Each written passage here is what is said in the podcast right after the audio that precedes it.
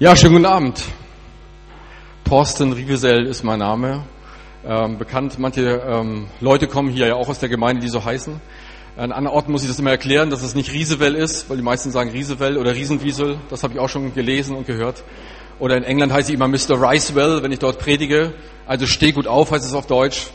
Auch das geht völlig in Ordnung. Ich wünsche einen richtig schönen Abend. Ich weiß nicht, wie es Ihnen geht oder euch. Ich hoffe, ich darf euch duzen. Wird einiges einfacher machen. Ja, einige nicken, das reicht. Ich freue mich sehr, dass ich hier sein darf. Ich weiß nicht, wie es euch geht. Vielleicht seid ihr des Themas wegen da, vielleicht seid ihr da, weil jemand euch eingeladen hat oder einfach der Leute wegen. Das Schöne ist, Jesus ist auch nur der Leute wegen hier, nämlich wegen euch, weil er euch liebt. Und deswegen ist er hier mitten unter uns und das ist etwas ganz Gewaltiges. Es gibt ja Menschen, da tut man sich ein bisschen schwerer mit. Ähm, da fällt es einem nicht so ganz leicht, die zu lieben. Äh, ich weiß nicht, wie es euch damit geht, aber mir gefällt es manchmal schwer, manche Leute zu lieben. Die sind nicht so ganz auf meiner Wellenlinie, die sind eher ein bisschen weit weg davon. Fällt mir ein bisschen schwerer. Äh, und andere da ist es sofort da, da merke ich, das ist eine Wellenlänge, die sind auch HSV-Fan vielleicht. Oder die haben andere Leidenschaften, die ich auch teile, und da merke ich sofort, da ist ein Herzschlag, da ist eine, eine Nähe dazu da. Und das ist vielleicht auch richtig so. Und das gehört vielleicht auch so, dass man Vertrauen hat zu manchen Menschen sofort und zu anderen dauert das halt ein bisschen länger. Das Problem ist, dass manche Leute denken, dass Gott auch so ist. Dass Gott auch so eine Sympathie hat. Ich habe da mal hier meine Sympathieleiter mitgebracht. Also das ist meine Sympathieleiter. Also es gibt Leute, die sind da ziemlich weit weg von. Bei mir. Also vielleicht hier oder da. Also die mag ich nicht so sehr. Und dann gibt's andere, da ist man durchaus sehr schnell Freund und man versteht sich. Äh, und dann gibt's welche, die stehen schon auf der ersten Stufe auf meiner Sympathieleiter. Ja, das sind schon welche, die, ja, mit denen kann man sich schon unterhalten, richtig gut unterhalten. Hier auf der zweiten Stufe, das sind schon, oh, das sind schon richtige Kumpels. Da kann man schon mal ein Bier mit trinken oder da kann man auch mal über ernste Themen reden. Und je höher man kommt, desto, ich weiß nicht, wie belastbar ist die Leiter. Okay, und je höher man kommt, desto mehr Vertrauen ist vielleicht da, desto mehr Nähe ist da, desto mehr Sympathie ist da, desto mehr Liebe ist da. Und vielleicht sitzen hier oben ganz besondere Menschen. Meine Frau, meine Kinder, ganz besondere Menschen in meinem Leben, denen ich vertraue, wo ich Sympathie habe und die auch mich schätzen. Vielleicht geht es so ähnlich auch anderen Menschen. Manche sagen, dass Gott auch so eine Sympathie leider haben und sie sagen, so ein Gott, der so denkt, dass er eine Sympathieleiter hat, dass er andere Leute unterschiedlich einschätzt, dass er manche liebt und manche nicht. Mit solchem Gott kann ich gar nichts anfangen. Dass es Leute geben könnte, die ganz weit wegstehen von seiner Sympathie, von seiner Liebe, die ihm den Rücken kehren und er ihn auch. Und dann gibt es vielleicht Leute, die mag er mehr, die gehen ab und zu auch mal zum Gottesdienst sogar. Und hier die auf der ersten Stufe, die sind sogar getauft, und die hier, die gehen auch Ostern und Weihnachten zur Kirche. Und hier dritte Stufe würde ich sagen, Gemeinschaftsleute. Und wer hier oben kommt, das äh, weiß ich nicht, äh, der Heilige Stuhl oder irgendetwas anderes. Aber dass Leute so denken, dass es so etwas gäbe, dass Gott so eine, eine Sympathie leider hat. Aber so ist Gott nicht. Und Gott geht in seinen Sohn Jesus Christus alle Stufen hinunter. Und er bleibt auch nicht irgendwo stehen und sagt, hier mit euch kann ich noch ganz gut. Also ihr, die auf der zweiten Stufe, ihr Erzähler und Gemeinschafter, mit euch kann ich noch ganz gut. Das ist eine Sympathie. Ihr seid gut, ihr kommt in die Kirche, ihr kommt in die Gemeinschaft. Nein, sondern Jesus geht die ganze Treppe hinunter. Jesus sagt auch nicht, Gott, ich habe die Milieustudien äh, studiert und ähm, Gott, wenn es so wahr ist, dass wir nur das Milieu erreichen, das zu uns gehört, dann lass mich lieber im Himmel bleiben. Wie soll ich denn darunter in den Matsch dieser Erde? Meinst du das ernst? Aus dem Thronsaal Gottes hinein in den Matsch dieser Erde? Aber Jesus macht genau das. Touchdown. Er kommt in, auf diese Welt. Er kommt zu den Menschen. Er kommt ihnen nahe. Er wird Mensch. Er wird Fleisch mitten unter uns. Jesus grenzt niemanden aus, sondern Jesu Liebe gilt uns unbegrenzt und unbedingt. Das ist eine gewaltige Nachricht.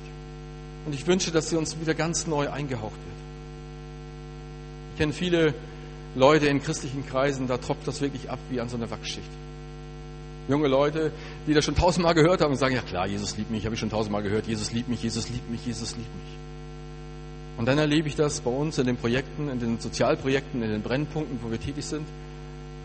dass man zum ersten Mal hineinspricht in die Situation, zum ersten Mal ein Mensch hört, zum ersten Mal hört, dass er geliebt ist, dass er gewollt ist, dass er einzigartig ist, etwas Besonderes in der Welt ist, dass er, ja, dass etwas Einzigartiges fehlen würde, etwas Unwiederbringbares fehlen würde, wenn er fehlen würde. Und ich merke, wie es auf fruchtbaren Acker fällt. Und ich merke, wie diese Botschaft eine gewaltige Botschaft ist, eine Revolution in dieser Welt, etwas Einzigartiges, Besonderes, was diese Botschaft, was diese Welt unbedingt hören muss. Jesus kommt in diese Welt. Jesus kommt auch zu denen, die weit wegstehen. Ja, Jesus kommt sogar noch weiter mitten hinein in diese Welt. Mitten hinein zu uns. Und er sagt dir und mir zu, du bist mein unendlich geliebtes Kind. Alles, was du bist, jenseits deiner Leistung und all dem, was du vielleicht mitbringst oder meinst leisten zu müssen, du bist zuerst Königskind, Sohn Gottes, Tochter Gottes, du bist Prinz und Prinzessin, du bist etwas unwahrscheinlich Wertvolles. Das hängt nicht von der Leistung ab oder von irgendetwas anderem, sondern einfach, weil Gott dein Papa ist. Einfach, weil er dich unwahrscheinlich liebt. Einfach, weil du jederzeit auf seinen Schoß hüpfen darfst und sagen kannst, was dich belastet und bewegt. So ist dieser Gott. Jesus kommt hinein in dieses in diese Welt und wir kennen die Geschichten von ihm. Er hält sich nicht dauernd auf unter irgendwelchen gelehrten Leuten, sondern die meisten Geschichten, die wir kennen von ihm, handeln davon, wie er Menschen begegnet am Rande der Gesellschaft. Da ist diese Frau in Samarien, der er begegnet. Er geht mitten hinein nach Samarien. Alle frommen Leute machen einen riesen Bogen um Samarien, denn Samarien ist dreckig. Schmutzige Vergangenheit, viel vorgefallen. Und alle frommen Lehrer machten einen großen Bogen um Samarien. Bloß nicht dort reingehen, bloß nicht irgendwie in irgendeiner Form unrein werden. Aber Jesu Liebe, Gottes Liebe hält sich nicht auf an irgendwelchen Grenzen, seien sie gezogen von Menschen, seien sie gezogen von irgendwelchen moralischen Vorstellungen. Jesu Liebe drängt ihn zu den Menschen. Sein Motiv, Gottes Motiv ist eindeutig Liebe. Und das motiviert ihn, hineinzugehen zu den Menschen, hineinzugehen zu den Orten, Menschen anzusprechen, mit Menschen unterwegs zu sein. Und er trifft diese Frau, er spricht mit ihr, Samariterin. Man spricht niemals eine Frau an als frommer Gelehrter, das macht man nicht. Schon gar nicht in diesem dreckigen Samarien. Und er kommt ins Gespräch mit ihr und sie kommen ins Gespräch über Wasser und es entwickelt sich etwas und plötzlich merkt diese Frau, dieser Jesus Christus, dieser Mensch, der da plötzlich mir begegnet, der kennt mich, aber er verachtet mich nicht. Er wirft mich nicht zu Boden, er kennt meine ganze Geschichte, er kennt meinen Mist, den Dreck und alles, was vorgefallen ist, aber er schmeißt mich nicht zu Boden und tritt mich er spuckt nicht vor mir aus, sondern er ist einfach da. Er liebt mich, er schätzt mich. Diese Frau rennt los und holt die anderen dazu. Und zwei Tage später sagt ein ganzes, ganzer Ort, dieser ist wirklich der Heiland der Welt. Jesus geht mitten hinein. Das klingt so schön, so eine alte Geschichte. Und ich merke es aber jetzt gerade ganz praktisch, als ein Mädchen gesagt hat, weißt du was, ich habe das Gefühl, mein Zimmer ist unwahrscheinlich unaufgeräumt. Ich bin ein Messi in meinem Leben, so viel Unordnung, so viel Mist, was vorgefallen ist, in jeder Form. Ein Mädchen, das in einem Projekt lebt, was missbraucht wurde von ihrem Vater.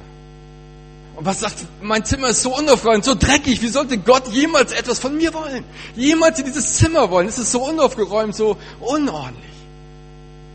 Und wenn diesem Mädchen zu sagen, weißt du eigentlich, wie sehr Gott sich danach sehen, dass er dieses Zimmer betreten hat? Weil er so unendlich geliebt ist wie sehr er sich danach sehnt und wie sehr er schon lange davor steht und danach hofft und sehnt und darum ringt, dass er hineintreten darf und mit dir gemeinsam dieses Zimmer neu gestalten darf. Und das ist gewaltig, immer wieder neu für mich, meine Motivation in meinem Dienst, wenn ich sehe, wow, diese Botschaft ist eine absolut revolutionäre Botschaft. Was wir Christen als eine Botschaft haben von Versöhnung und Frieden, von Vergebung, innerlicher Heilung, das ist eine Botschaft, die die Welt unbedingt hören muss weil es eine Botschaft der Liebe ist. Und das tut mir weh, wenn wir Christen manchmal so verächtlich damit umgehen oder denken, ja, ja klar, Jesus liebt mich und ist alles klar, wir wissen das ja. Und das fließt ab wie an so einer Wachschicht. Jesus sagt, ich bin in diese Welt gekommen, zu suchen und selig zu machen, was verloren ist. Und ich sehne mich danach, dass Menschen mit anpacken. Ich sehne mich danach, dass Menschen diese Leidenschaft, die ich selber habe, teilen. Ich sehne mich danach, dass Menschen mit mir unterwegs sind. Jesus sagt, ich bin gekommen zu suchen und selig zu machen, zu retten, was verloren ist. Und manchmal frage ich mich, wie würden wir den Satz eigentlich vollenden? Ich bin gekommen, um zu. Warum bin ich eigentlich da? Oder manchmal frage ich Gemeinden und ich frage euch, Gemeinschaft Barmstedt, ich bin gekommen, um zu. Warum gibt es eigentlich die Gemeinschaft Barmstedt? Warum gibt es sie? Ich bin gekommen, um zu. Jesus hat es eindeutig gemacht. klar gemacht. Er ist hineingegangen in diese Welt. Sein Kreuz wurde hineingerammt in diese Welt als eindeutiges Zeichen. Ein für alle Mal ist klar, Gott liebt diese Welt. Und zwar bedingungslos und unbedingt. Das ist das große Zeichen der Welt. Und als Jesus am Kreuz starb, da war das nicht der Sieg der Dunkelheit. Da war das nicht das Ende, da war es nicht, ist nicht alles kaputt gegangen, sondern es war das Sieg des Lichtes. Das ist wie mit einem Knicklicht, das man bricht. Und so wurde Jesus gebrochen am Kreuz. Aber indem man ihn brach, flossen die Flüssigkeiten ineinander wie in einem Knicklicht. Vielleicht kennen Sie das, wenn die Flüssigkeiten ineinander fließen und plötzlich wird dieses Knicklicht hell. Man hat Jesus gebrochen, aber indem man ihn brach, flossen Himmel und Erde ein für alle Mal zusammen. Und Gott macht es deutlich, ich liebe diese Welt. Ich stelle mich zu dieser Welt. Ich gebe alles für diese Welt. Mein eingeborenen Sohn gebe ich für diese Welt. Einfach aus Liebe.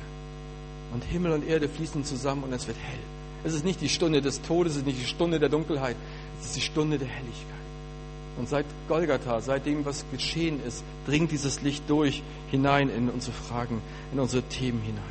Es ist immer wieder die Liebe, die Liebe, die Gott drängt in diese Welt. Die Liebe, die Gott drängt in die Gespräche mit Menschen. Wie viele Gespräche kennen wir aus der Bibel, wo Jesus mit Menschen ringt, die die Liebe Gottes nahe bringt. Alle Moralvorstellungen über den Boden werft, einfach nur sagt, hey, du bist geliebt von Gott. Und das ganz deutlich macht durch seine Nähe, durch seine Gegenwart, durch seine Botschaft. Es gibt so viele Stellen der Liebe Gottes, die von der Bibel, von, von der Liebe reden. Immer wieder neu davon reden. Johannes 3, Vers 16. Gott ist gekommen in diese Welt in seinem Sohn Jesus Christus, ein für alle Mal sein Leben zu geben für diese Menschheit. Die großen Texte der Bibel reden immer wieder von der Liebe. 1. Korinther 13, das hohe Lied der Liebe. Was nützt es zu reden? Was nützt es, wenn ich alles Mögliche könnte, aber hätte die Liebe nicht? 1. Korinther 13 ist ein Text, das nicht nur irgendwie so ein bisschen die Schaumkrone auf jeder netten Hochzeit ist, sondern es spricht von einer Liebe, die sich ganz verausgabt für diese Welt. Eine Liebe, die glaubt, kämpft. Eine, eine Liebe, die sich verschenkt an diese Welt. Eine Liebe, die weitergehen möchte mit diesen Menschen. 1. Korinther 13, das Größte unter ihnen ist die Liebe.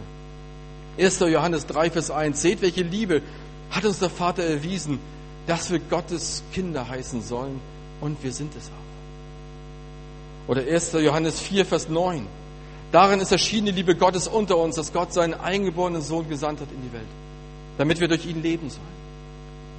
Dafür ist erschienen die Liebe Gottes in seinem Sohn Jesus Christus. Oder 1. Johannes 4, Vers 16. Gott ist die Liebe. Und wer in der Liebe bleibt, der bleibt in Gott und Gott in ihm. Johannes 15, Vers 12. Das ist mein Gebot an euch, liebe Jünger, dass ihr euch untereinander liebt, so wie ich euch liebe. Matthäus 22, 37, das höchste Gebot, das höchste Gebot überhaupt. Liebe Gott von ganzem Herzen, mit all deiner Kraft, mit deinem ganzen Gemüt. Und liebe deinen Nächsten, so wie du dich auch selber liebst. Johannes 21, 15. Petrus kommt zurück zu Jesus. Petrus hat ihn verleugnet. Petrus hat ihn dreimal verleugnet gegenüber einer Magd. Aber er findet zurück zu Jesus. Und dreimal die Frage, Jesu, hast du mich lieb? Hast du mich lieb?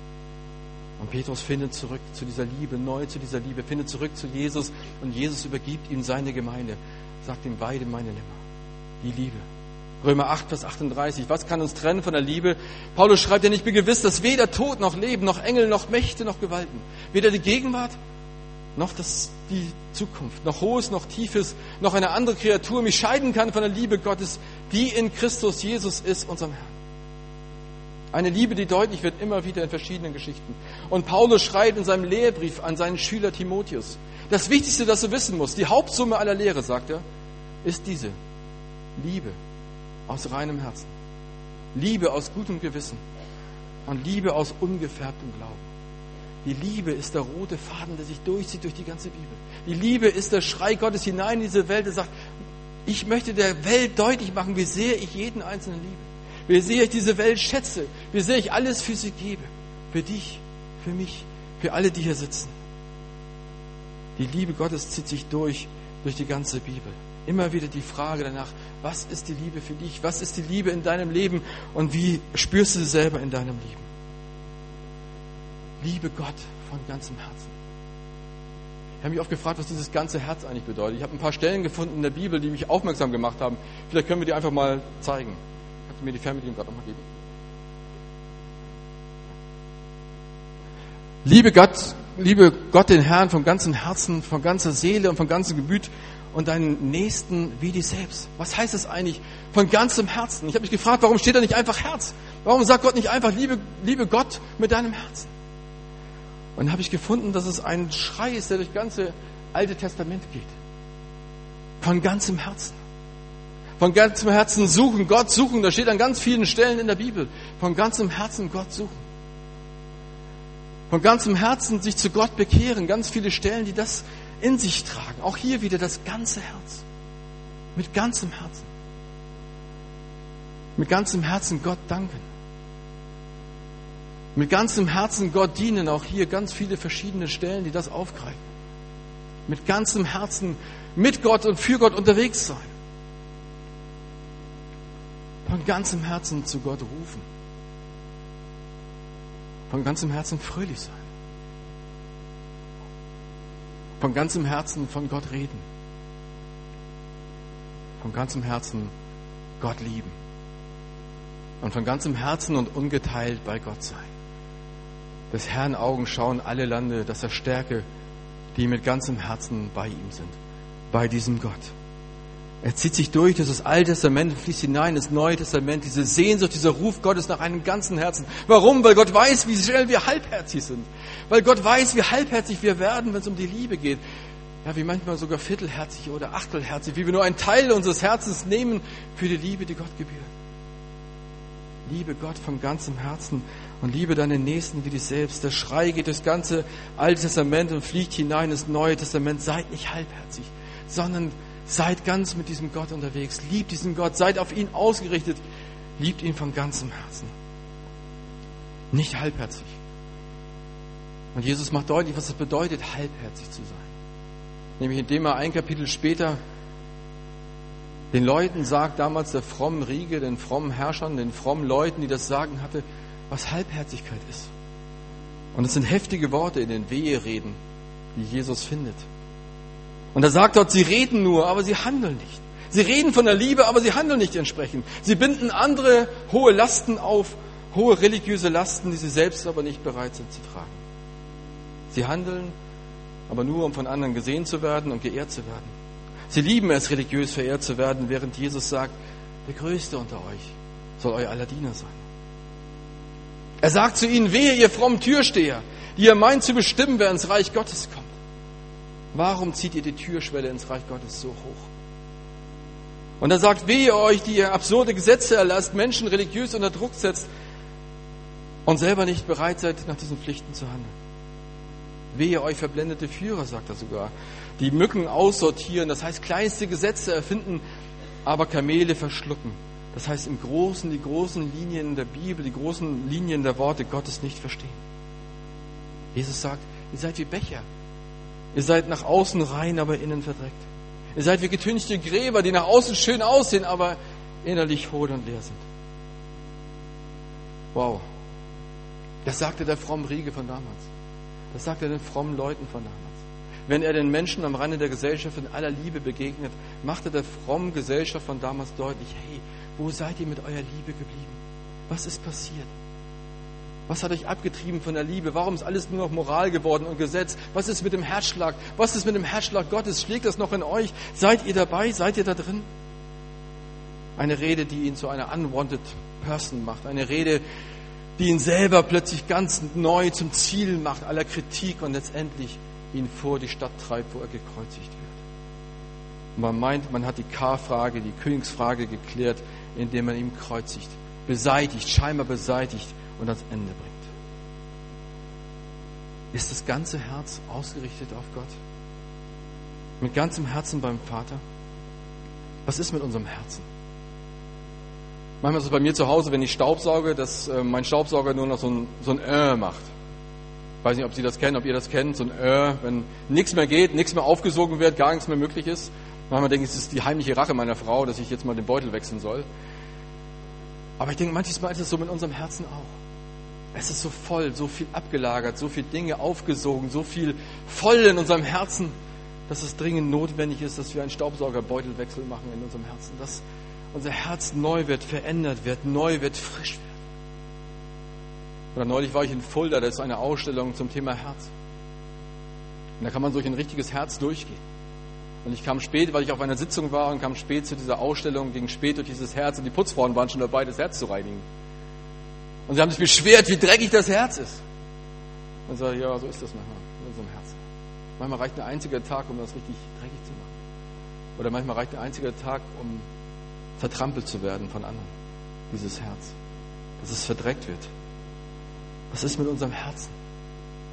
Jemand sagte mal, wir bringen täglich unsere Haare in Ordnung. Warum nur so selten unser Herz? Warum nur so selten unser Herz, dass es neu regiert, dass, es, dass wir uns von der Liebe Gottes beschenken lassen, dass wir neu werden? Wir sind manchmal so voll geladen mit allen möglichen Dingen. Das ist die Arbeit, die vielen Dinge, die kommen. Es sind viele Sachen, die sich ablagern bei uns in unserem Herzen. wir brauchen dringend, dass immer wieder neu, dass unser Herz frei wird für die Liebe. Dass wir es auch neu begreifen für uns selber. Diese Liebe gilt in erster Linie erst einmal mir. Ich bin Sohn, ich bin Kind Gottes. Ich darf es annehmen und dann darf ich es weiter verschenken an die Menschen um mich her. Ich darf mich neu davon füllen lassen. Ich darf neu wissen, jawohl, Gott liebt mich unwahrscheinlich. Und dann darf ich diese Liebe weitergeben an andere. Ich darf mich verschenken. Eigentlich ist die Botschaft der Liebe ganz eindeutig. So wie Paulus es schreibt, die Hauptsumme, die Hauptsumme aller Lehre in der Bibel, die Hauptsumme aller Bibeltage, die man abhalten kann, ist Liebe. Keine Schlagersängerliebe, keine Larifari-Liebe, sondern eine Liebe aus reinem Herzen. Eine Liebe aus reinem Gewissen. Eine Liebe aus einem Herzen, das wirklich für Gott schlägt. Sören Kierkegaard schrieb mal, die Bibel ist sehr leicht zu begreifen. Doch wir Christen sind ein Haufen Ränke voller Schwindler. Wir tun so, als ob wir unfähig seien, sie zu verstehen. Wissen wir doch sehr genau, dass wir von dem Augenblick an, in dem wir sie verstehen, entsprechend handeln müssen. Nehmen Sie irgendein Wort aus dem Neuen Testament und vergessen Sie alles, außer zu geloben, ihm gemäß zu handeln. Mein Gott, werden Sie sagen, wenn ich das tue, wird mein Leben in Trümmern liegen. Darin liegt der wirkliche Stellenwert christlicher Gelehrsamkeit, sagt Kierkegaard. Das Studium des christlichen Glaubens ist die wunderbare Erfindung der Kirche, mit Hilfe derer sie sich gegen die Bibel wehrt, um sicherzustellen, dass wir weiter gute Christenmenschen sein können, ohne dass uns die Bibel zu nahe kommt. Ach, unschätzbare Gelehrsamkeit, was würden wir ohne dich anfangen, sagt Kierkegaard. Er sagt, eigentlich ist es so einfach zu begreifen, was es will. Es heißt einfach, du bist geliebt und endlich geliebt von Gott und schenke diese Liebe weiter an diese Menschen, die dich umgeben, an die Menschen in Barmstedt, an die Menschen, denen du begegnest, weil du kein Sackbahnhof bist, wo alles landet und dann vergammelt, sondern weil du etwas bist, was weitergeht in dieser Welt. Der Mark Twain, der schrieb einmal so, nicht jene Teile der Bibel, die ich nicht verstehe, machen mir Angst, sondern die Teile, die ich verstehe, machen mir Angst. Weil er sagt, es ist eigentlich ganz klar, dass diese Liebe mich beeindrucken soll, mich, mich ausfüllen soll und dann hinausgehen soll in diese Welt. Aufbruch, Liebe, es soll etwas aufbrechen in mir und es soll weitergehen in diese Welt. Aber wie ist das zu verstehen? Wie können wir es tun? Wie können wir es umsetzen? Als ein Schriftgelehrter mal Jesus fragt, was muss ich eigentlich tun, um dieses Leben zu gewinnen, das wirklich die Fülle hat, was wirklich echt ist und ewig und gut ist. Da sagt Jesus einfach nur nicht, was äh, du musst dran glauben oder irgendetwas, sondern er fragt, was steht geschrieben? Was steht geschrieben und was liest du? Und dieser Schriftgelehrte sagt zurück und er zitiert richtig, du sollst den Herrn, deinen Gott lieben von ganzem Herzen, von ganzer Seele, von allen Kräften, vom ganzen Gemüt und deinen Nächsten wie dich selbst. Eben keine Liebe in Gedanken, sondern eine Liebe, die alles gibt.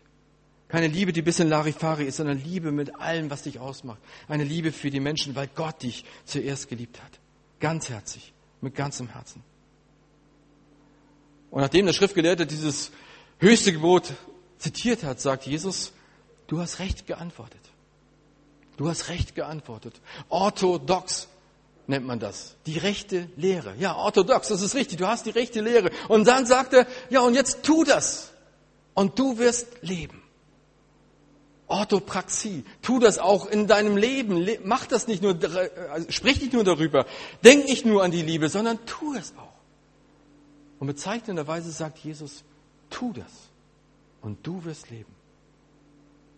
Tu das und du wirst leben. Nicht nur einfach tu das und äh, alles ist prima und endlich ist Gott geliebt, sondern tu das und es wird deinen eigenen Glauben, dein eigenes Leben, dein eigenes Umfeld erreichen und verändern und beschenken. Tu das.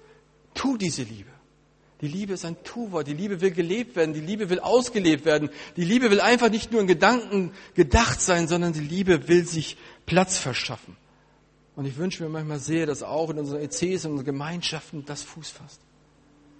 Dass wir nicht einfach nur von der Liebe reden, sondern dass wir Liebe tun. Jemand sagte mal bei uns im Brennpunkt, da wo wir tätig sind in Kassel, mich beeindruckt, dass wir nicht nur von der Liebe labert, sondern dass ihr tut. Dass ihr einfach da seid. Und dieser Typ hatte Menschen erlebt, die einfach nur gesagt haben, Gott hat dich lieb, Gott hat dich lieb. Aber hat nichts, keine Weise, auch nur atmosphärisch gespürt, dass diese Liebe Wirklichkeit ist. Dass der andere sich wirklich für mich interessiert. Dass er sogar ganz praktische Schritte bereit ist zu tun und dieser Liebe auch Gestalt zu geben. Jesus sagt, tu das. Und du wirst leben. Aber irgendwie befriedigt das den Schriftgelehrten nicht so ganz.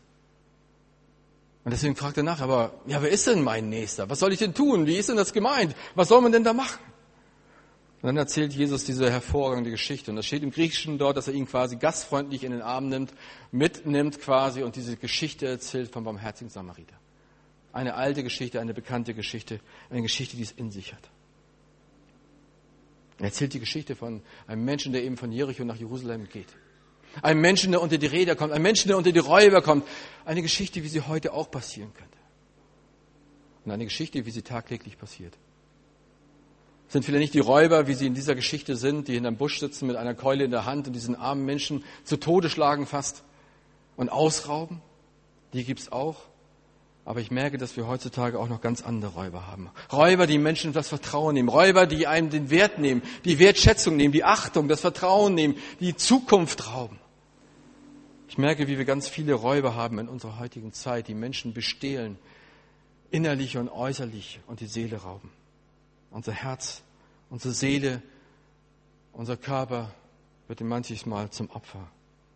Wenn ich die Menschen sehe, bei uns die Kids, die 13, 14 Jahre alt sind, dann denke ich jedes Mal, wow, was eine, was eine 13-jährige Seele aushalten muss in der heutigen Zeit, an manchen Orten dieser Welt.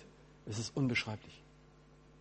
An manchen dieser Jugendlichen sage ich einfach nur, ich habe tiefsten Respekt davor, dass du heute Morgen aufgestanden bist. Ich habe tiefsten Respekt davor, dass du dein Leben nicht hinwirfst. Ich habe tiefsten Respekt davor, dass du immer noch atmen willst und in dieser Welt unterwegs sein willst was auf deine Seele eingeprügelt wurde, was Menschen mit dir angestellt haben, wie sie dich beraubt haben in deiner Seele, ist unbegreiflich. Und ich habe tiefsten Respekt davor, dass du immer noch wieder aufstehst und weitermachst. Solche Menschen begegnen mir und solche Menschen gibt es unwahrscheinlich viele in dieser Welt. Und je mehr ich da drin stecke in der sozialen Arbeit, wo ich wirklich als Christ hineingehe in diese Brennpunkte, merke ich, wie viele Menschen gerade darunter leiden und wie viele in ihrer Seele schon unwahrscheinlich verletzt sind. Übrigens, das Wort für Räuber heißt Lestes im Griechischen. Und davon kommt unser Wort lästern. Auch das ist etwas, eine Seuche geworden in unserer Welt. Heute Morgen war ich in der Schule, weil in der ganzen Schule ein Bild von einem Mädchen rumgeht. Auf Facebook, auf allen Handys. Ein Foto, was dieses Mädchen in einer ganz fiesen Situation darstellt. Und dieses Mädchen war völlig fertig, völlig K.O. Und das ist etwas, was, sich, was unwahrscheinlich um sich greift. Cybermobbing, Mobbing in den Schulen, aber nicht nur da, sondern auch an manchen Arbeitsplätzen. Lästers, Leute, die lästern, die kaputt machen, die andere niedermachen, nur um sich selber ein bisschen hochzuheben, um ein bisschen höher zu scheinen gegenüber den anderen. Wie billig ist das? Aber ich sehe, wie viele Menschen genau nach dem Prinzip handeln. Wie sie anderen die Ehre rauben, damit sie selber ein Stück weit höher sich selber scheinen. Und dieser Mann liegt da und dann nimmt Jesus Menschen, zwei Hauptamtliche im geistlichen Reich, die an diesen Menschen da vorbeilaufen. Wow, ich habe manches Mal gedacht, wie kann das nur sein, dass Jesus ausgerechnet diese, diese Fromme nimmt als Beispiel? Warum nicht den Bäcker oder den Schlachter oder irgendeinem aus, der, aus dieser Stadt? Warum zwei hartherzige Fromme, die an diesem Opfer vorbeigehen? Die einfach Wichtigeres scheinbar vor Augen haben, das unbedingt getan werden müsste im Reich Gottes. Warum macht Jesus das nur? Ich selber bin Hauptamtlicher und denke, Jesus, warum nimmst du zwei Hauptamtliche, die da einfach vorbeilaufen? Und ich denke, weil Jesus genau daran leidet, weil er sich schmerzt, weil es ihn verwundet, dass die Frommen vorbeilaufen. Von wem darf man das in dieser Welt besonders erwarten, dass sie einspringen in der Not, dass sie da sind, dass sie helfen, dass sie lieben, wenn nicht von den Menschen, die Jesus Christus nachfolgen, die Gott nachfolgen? Von wem darf eine Stadt erwarten, dass sie sich in besonderer Weise für die Menschen in der Stadt investieren, weil sie die Liebe in sich tragen, wenn nicht von uns Christen? Und Jesus nimmt diese beiden Frommen als Vorbild dafür, wie man nicht handeln soll, einfach vorbeilaufen. Sie sehen das, aber es berührt ihr Herz nicht. Die Bibel macht ganz oft an ganz vielen Stellen darauf aufmerksam, dass ein riesiger Unterschied ist zwischen Sehen und Wahrnehmen, zwischen Hören und Wahrnehmen. Sie kennen die Geschichte vielleicht Matthäus 13, wo es Gleichnis erzählt von den Samenkörnern, die jemand auswirft. Manches geht auf den Weg, manches unter die Dornen, manches unter die Steine.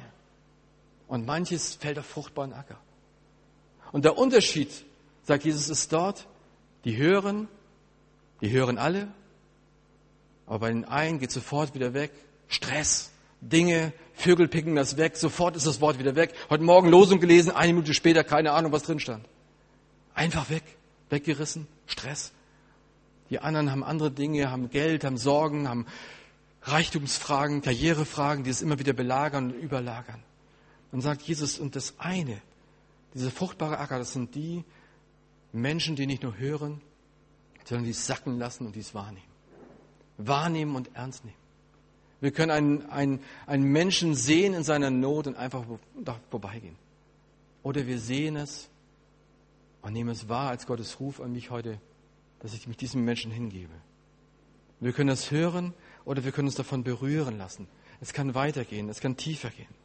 Der Samariter kommt, auch das natürlich eine Provokation in der damaligen Zeit, ein Samariter.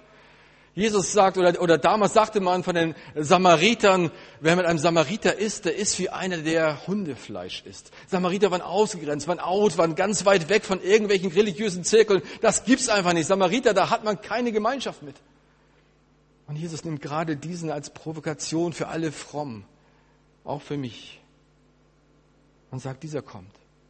Und dieser kniet sich nieder. Und dieser nimmt eigentlich das Gebot Gottes wahr, indem er den Nächsten wirklich liebt, indem er wirklich für den Nächsten da ist. Der Samariter kommt. Und was unterscheidet ihn? Da steht das Wort, und es jammerte ihn. Ein Wort, das an manchen Stellen der Bibel gebraucht wird. Es jammerte ihn. Jesus jammert es an einer Stelle, wo er die Menschen sieht und sagt, sie sind alle ohne Hirten. Sie laufen in die Ehre. Sie wissen gar nicht, wo ihr Ziel, ihr Sinn des Lebens ist. Sie sind wie Plankton, wie umherirrendes Plankton, das nicht wirklich weiß, wo die Heimat ist. Und da steht das auch, dieses Wort, es jammert ihn. Oder es wird berichtet, wie der verlorene Sohn nach Hause kommt und den Vater jammert es. Was bedeutet dieses Wort? Es heißt, es dreht ihm die Eingeweide um. So heißt es wörtlich übersetzt. Die Liebe Gottes, die Liebe, die bringt einen zum Jammern, wenn man die Not sieht, wenn man sieht, was geschieht, wenn man sieht, was für Not da ist. Das bewegt einen, das beschäftigt einen, das treibt einen um, so sehr um, dass man gar nicht anders kann, als zu halten, niederzuknien und den Armen, der und die Opfer gefallen ist, zu versorgen. Jammert es uns? Jammert es mich? Jammert uns die Not dieser Welt, bewegt uns das, bewegt uns das, dass wir in dieser Liebe Gottes stehen, eigentlich in dieser Missio Dei, in dieser Bewegung Gottes hinein, in diese Welt, diesen Wunsch Gottes, dass die Liebe auch in uns Fleisch wird, auch in uns Veränderung erfährt und durch uns diese Welt verändert wird. Bewegt es uns, bewegt es dich, dass jeden Tag 30.000 Menschen am Hunger sterben? Mich macht das fast wahnsinnig. Ein Hunger, der absolut vermeidbar wäre. Bewegt es dich, bewegt es mich, dass jeden Tag tausend Kinder an AIDS sterben, an einem AIDS, mit dem sie schon auf die Welt kommen? Bewegt es dich, bewegt es mich, dass jeden Tag Hunderttausende von Menschen wahrscheinlich sterben, ohne Jesus zu kennen? Oder ganz, ganz viele Menschen sterben, ohne Jesus zu kennen. Manchmal auch in der direkten Nachbarschaft, ohne diesen Jesus zu kennen. Mich bewegt es.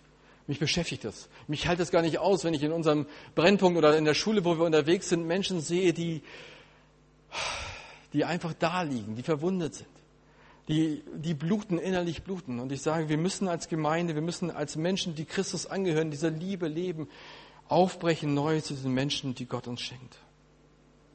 Dieser Samariter macht es. Dieser Samariter geht weiter. Dieser Samariter begleitet diesen Menschen sogar, er legt ihn auf sein Pferd, er geht weiter zur Herberge, er überlässt dort dem Herbergsvater das Geld, das ausreicht zur Versorgung. Er sagt sogar, wenn es mehr kostet und ich komme zurück, ich gebe dir das, was das kostet. Er arbeitet nachhaltig, er möchte wirklich Veränderung, er möchte, dass das Leben wieder in Ordnung kommt. Das ist eine Art, die Jesus uns vor Augen schreibt. Er sagt, das ist das Vorbild, wie man diese Liebe lebt in dieser Welt sich niederknien, sich berühren lassen von der Not dieser Welt, niederknien, Menschen helfen, nachhaltig helfen, dass sich etwas verändert. Und Martin Luther King geht sogar noch weiter. Er sagt in der Auslegung dieser Stelle, Gewiss, es ist unsere Verpflichtung als Christen, die Rolle des barmherzigen Samariters für diejenigen zu übernehmen, die am Weg liegen geblieben sind. Und er sagt, und das ist aber nur der Anfang. Eines Tages müssen wir begreifen, dass die lange Straße nach Jericho geändert werden muss. Damit nicht fortwährend Männer und Frauen geschlagen und ausgebeutet werden, werden sie sich auf ihre Lebensreise befinden. Wahre Solidarität ist mehr als die Münze, die man im Bettler hinwirft. Sie ist nicht so zufällig und sie ist nicht so gedankenlos. Sie kommt zu der Einsicht, dass ein Haus, das Bettler hervorbringt, umgebaut werden muss. Die Straße zwischen Jericho und Jerusalem muss umgebaut werden. Jesus und Martin Luther King sagt, und das ist Gemeinde. Das sind Menschen. Da, wo wir die Not sind, ihr zu begegnen, dem Einzelnen zu helfen, den Einzelnen zu retten und zugleich als Gemeinde zu sagen, und wie können wir uns einklinken, damit andere Dinge verändert werden in dieser Welt. Nächste Woche bin ich an einer Sitzung im Bundestag, wo es um Menschenhandel geht. Eine grausame Geschichte. Ich weiß nicht, ob Sie jemals etwas davon gehört haben. 27 Millionen Menschen, die in der heutigen Zeit in moderner Sklaverei leben. Mehr als je zuvor. Mehr als zu den Hochzeiten, mehr als zu Zeiten von William Wilberforce, der sich eingesetzt hat, damit die Sklaverei in Amerika aufhörte. 27 Millionen Menschen. Jedes Jahr kommen 100.000 junge Frauen nach Deutschland, um hier in der Prostitution arbeiten zu müssen. 13, 14-jährige Mädchen. Zwangsweise rübergeschleppt, besonders aus Osteuropa und Afrika. Und wir sagen, das kann nicht sein. Und wo sind wir Christen an dieser Stelle, dass wir uns einklinken und sagen, das darf nicht sein? Und es ist berauschend zu sehen, wie jetzt Menschen zusammenkommen, Christen zusammenkommen, um etwas zu bewegen. Und vor, vor zwei Wochen rief eine Frau an aus Griechenland, die dringend ein Safehouse brauchte, ein Sicherheitshaus brauchte und die nach Frankfurt geflogen wurde, damit sie hier in Frankfurt eine sichere Zukunft hat, rausgekommen ist aus dem Milieu, rausgekommen ist aus der Sklaverei und ein neues Leben vielleicht beginnen darf. Wo sind wir gefragt als Christen, aufzubrechen zur Liebe? Wie gesagt, ich bin oftmals in Gemeinden. Ich war früher immer beim IC ganz viel unterwegs. Und ich habe oft gepredigt von der Liebe Gottes. Ich habe das Gefühl gehabt, es geht uns allen wie eine Wachsschicht ab. Du bist geliebt von Gott, ja. Ich weiß. Na und? Bin ich halt geliebt von Gott. Ich glaube, wir wissen manchmal gar nicht zu schätzen, was diese Botschaft bedeutet. Was es bedeutet für, für Menschen in unserer Umgebung. Und je mehr ich das merke, auch in ganz normalen Orten wie Barmstedt, merke ich diese Sehnsucht nach dieser Botschaft. Dieser Wunsch, diese Botschaft zu hören und aufzusaugen. Dieser Wunsch danach, Menschen zu haben und einen Gott zu haben, der sich wirklich interessiert und wirklich da ist und wirklich liebt. Nachhaltig liebt. Wir sind Ärzte für eine verwundete Welt. Das ist nicht die feindliche Welt da draußen, nicht die böse Welt da draußen. Das ist eine von Gott geliebte, verwundete Welt, die blutet. Und wir sind keine Ärzte, die von Kongress zu Kongress reisen, um uns nur über Heilungsmethoden zu unterhalten sondern wir sind gesandt von Gott in diese Welt, um zu heilen. Es müssen nicht die großen Dinge sein, es fängt manchmal klein an. Vielleicht kennt ihr die Geschichte von den, von den Seesternen, wo der Junge am, am Strand steht und massenhaft Seesterne dort dem Tode geweiht einfach liegen und vertrocknen. Und dieser kleine Junge, der nimmt die Seesterne in die Hand und wirft sie zurück ins Wasser. Und dann kommt dieser ältere Mann mit Zigarre im Mund und Händen in den Taschen und sagt, hey Junge, was willst du denn? Du schaffst es doch nie, all diese Millionen von Seesternen zurückzuwerfen ins Wasser. Schaffst du es nie, all diese Seesterne zu retten? Hey Junge, lass es doch sein. Und der Junge sagt, ja, Sie, Sie, haben, Sie haben voll recht. Aber diesen, den rette ich. Und nimmt ihn und schmeißt ihn zurück ins Wasser. Und dann nimmt sich den nächsten Seestern und sagt, und diesen hier, den rette ich. Und ich schmeiße ihn zurück ins Wasser. Aufbruch Liebe heißt nicht, dass wir gleich die Welt verändern können und müssen. Aber es bedeutet, dass ich mein Herz neu in den Herzschlag Gottes einklinke dass ich mich neu von der Liebe bestimmen lasse. Zuerst bei mir selber. Oh Mann, es fällt manchmal uns so schwer, im höchsten Gebot zu beachten, dass wir uns auch selber lieben sollen. Du bist geliebt von Gott und diese Liebe gilt dir. Du darfst dich lieben. Und du darfst beim Papa auf den Schoß hüpfen immer wieder neu. Du bist der Sohn, du bist Prinz, du bist Prinzessin. Du bist nicht Leistungskind, du musst dich immer fragen, Gott, Vater, war ich jetzt richtig heute? Oh Mann, wenn meine Kinder das fragen würden, das würde mir das Herz brechen wenn sie meine Liebe in Frage stellen würden, nur weil ihre Leistung mal nicht so war. Gott liebt dich so, wie du bist. Gott liebt dich unwahrscheinlich. Und ich wünschte mir sehr, dass es heute durch deine Schale geht und ganz neu ins Herz sagt, wie sehr Gott dich liebt. Und dann lass dich neu hinein in die Liebe und neu aufbrechen zu den Menschen deiner Stadt. Und es gibt so viele, die da draußen warten, darauf warten, dass jemand endlich mal rausrückt mit dieser Wahrheit. Und es ist eine Wahrheit. Es ist keine Botschaft von damals. Wir erleben das jeden Tag neu. Es ist eine Botschaft, die diese Welt braucht. Jemand sagte mal, es ist Zeit, dass wir in die Dunkelkammern gehen. In Dunkelkammern werden Bilder entwickelt. Die älteren Menschen unter uns kennen das noch. Dunkelkammern. Und jemand sagt, wir müssen als Christen in die Dunkelkammern gehen, weil da so viele Negative liegen, die dringend in Positive verwandelt werden müssen. Negative in Positive. Es gibt so viele junge Leute, aber auch ältere Leute, die haben nur Negativbilder. Die haben von sich selbst ein tiefes, unwahrscheinliches Negativbild. Immer nur belastend und immer nur auf einen drauf, weil es auf einen eingehämmert ist in der Kindheit oder wo auch immer. Hey, es braucht Leute, die ein neues Bild in diese Menschen legen. Es braucht Menschen, Christen, die neu sagen, hey, weißt du eigentlich, wie sehr du geliebt bist? Gott weiß um dein Herz. Gott weiß um alles, was vorgefallen ist. Gott weiß um dein Samarien. Gott weiß um dein unaufgeräumtes Zimmer. Aber hey, er ist da in all seiner Liebe. Und da wünsche ich so sehr, dir darin zu begegnen. Ich weiß nicht, wo du dich wiederfindest in dieser Geschichte von dem barmherzigen Samariter. Vielleicht bist du selber unter die Räuber geraten. Gerade jetzt dann wünsche ich dir von Herzen, dass du das neu spürst, auch in der Gemeinschaft von uns Christen hier. Dann wünsche ich mir sehr, dass du die Hand reckst und sagst, hey, ich brauche Hilfe.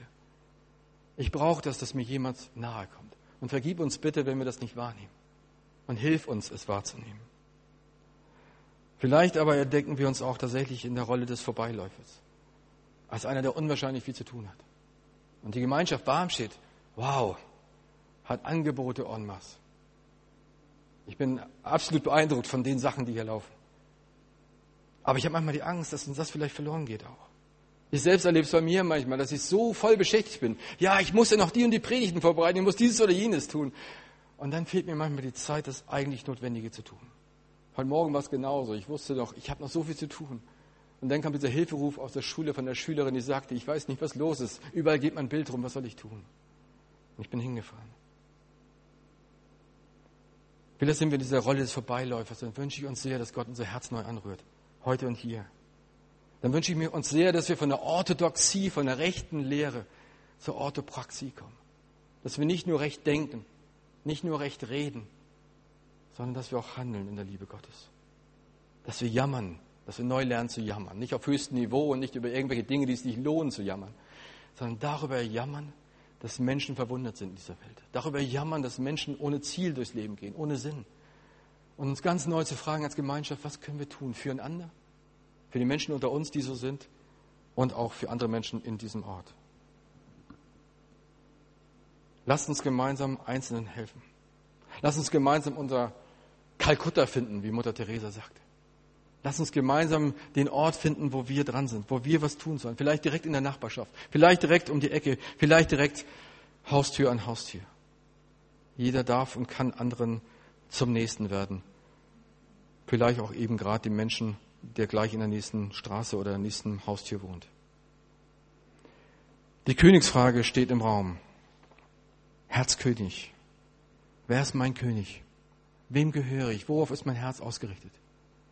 Ich habe damals viel überlegt, als es darum ging, auch meine Stelle zu wechseln, beziehungsweise meinen Beruf aufzugeben und auf diese Bibelschule zu gehen. Und mich immer wieder gefragt, was ist dran zu tun? Was ist dran für dich zu tun? Jesus sagt, richte dein Herz ganz neu auf, auf den König.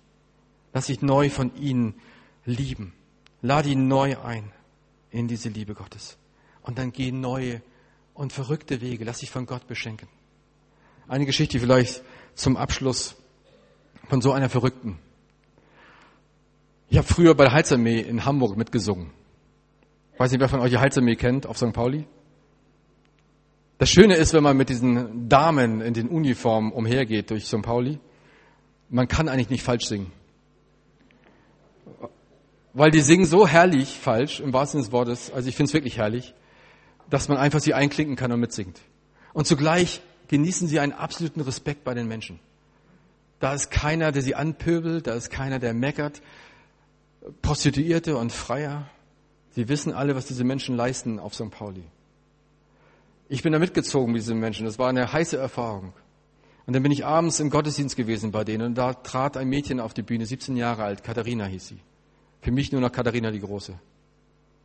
17 Jahre alt und sie erzählt ihre Geschichte, wie sie mit 14 aus Polen gekommen ist. Die große Freiheit Hamburg und dann versklavt wurde in der Prostitution, auf den Strich gegangen ist. Und dann eines Tages kam diese nette ältere Dame über die 60, Heizarmee-Uniform, kommt zu ihr auf den Strich und sagt, was kostest du? Und dieses Mädchen war manches gewohnt schon in ihrer Zeit, aber das nicht. Und sie hat den Preis genannt. Und sie sind auf ihr Zimmer gegangen. Dann hat die Heizarmee-Dame gesagt, ist es auch okay, wenn wir in der Zeit über Jesus sprechen? Und das Mädchen sagte nur, solange die Kohle stimmt, ist es okay. Und sie hat über Jesus gesprochen. Und drei Mal später und 150 Mark, damals war es noch Mark ärmer, kommt diese Frau, dieses junge Mädchen zu Christus. Weil sie erlebt, was es bedeutet. Weil sie erlebt, dass das, was an, an Schmutz, an Schuld, an Dingen, was Menschen mit ihr getan haben, nicht das letzte Wort ist. Es ist nicht das letzte Wort. Sondern es gibt ein höheres, ein mächtigeres Wort. Es ist das Wort der Befreiung. Es ist das Wort der Liebe. Und da kommt diese halsame Dame über die 60, kommt in ihrer eigenartigen Art auf diese Frau zu, auf dieses Mädchen zu, am Strich und fragt, was sie kostet und geht mit ihr aufs Zimmer und erzählt ihr von Jesus und sie nimmt das auf. Sie saugt das auf. Sie kann das annehmen, Vergebung und Versöhnung. Und dann steht sie da auf der Bühne, diese 17-jährige Katharina mittlerweile, und erzählt von dieser heilsame Dame und was das für sie bedeutet hat. Und dann war sie einige Zeit unter ihren Ex-Kolleginnen unterwegs auf St. Pauli und hat viele Menschenherzen verändert. Es ist gewaltig, wenn wir diese Liebe neu entdecken. Es ist gewaltig, wenn wir neu entdecken, was diese Liebe auslösen kann. Ich habe manches Mal gesagt, mein Lieblingsgeräusch mittlerweile ist es, wenn Teufelskreise knacken. Das ist mein Lieblingsgeräusch. Das ist ein tolles Geräusch. Ein tolles Geräusch, wenn man merkt, dass junge Leute oder andere Leute plötzlich aufbrechen. Wenn da Fesseln gelöst werden, wenn da etwas hineingesprochen ist in ein Leben, Vergebung, Versöhnung, Liebe. Und plötzlich bricht dieser Mensch auf, im wahrsten Sinne des Wortes. Und das, was wir immer wieder erleben, ist da, wo wir ein Menschenherz berühren, berührt dieses Menschenherz wiederum andere. Plötzlich merkt man, dieser verändert seine Familie. Plötzlich kommen seine Eltern zur Gemeinde. Plötzlich verändert sich da etwas in der Familie, Versöhnung tritt ein. Dieser Junge wird vielleicht jemand anders heiraten später einmal. Dieser Junge wird vielleicht anders seine Kinder erziehen. Vielleicht haben wir einen Teufelskreis gebrochen, der schon seit Jahren, Jahrzehnten, Generationen immer wieder bestand. Und ich sehne mich so sehr, dass wir diesen Aufbruch neu wagen und hinausgehen in diese Welt, weil diese Welt nicht die böse Welt ist, nicht die Welt, von der wir uns abkehren und den Rücken kehren, sondern eine unwahrscheinlich geliebte Welt von Gott. Eine Welt, für die Jesus hinunterkommt, diese Welt, und in den Matsch tritt dieser Welt und sagt, hey, aus Liebe zu dieser Welt sterbe für diese Welt. Das höchste Gebot ist, liebe den Herrn, deinen Gott von ganzem Herzen, von ganzer Seele, von ganzem Gemüt. Und liebe deinen Nächsten wie dich selbst. Und Jesus sagt, tu das und du wirst leben. Amen.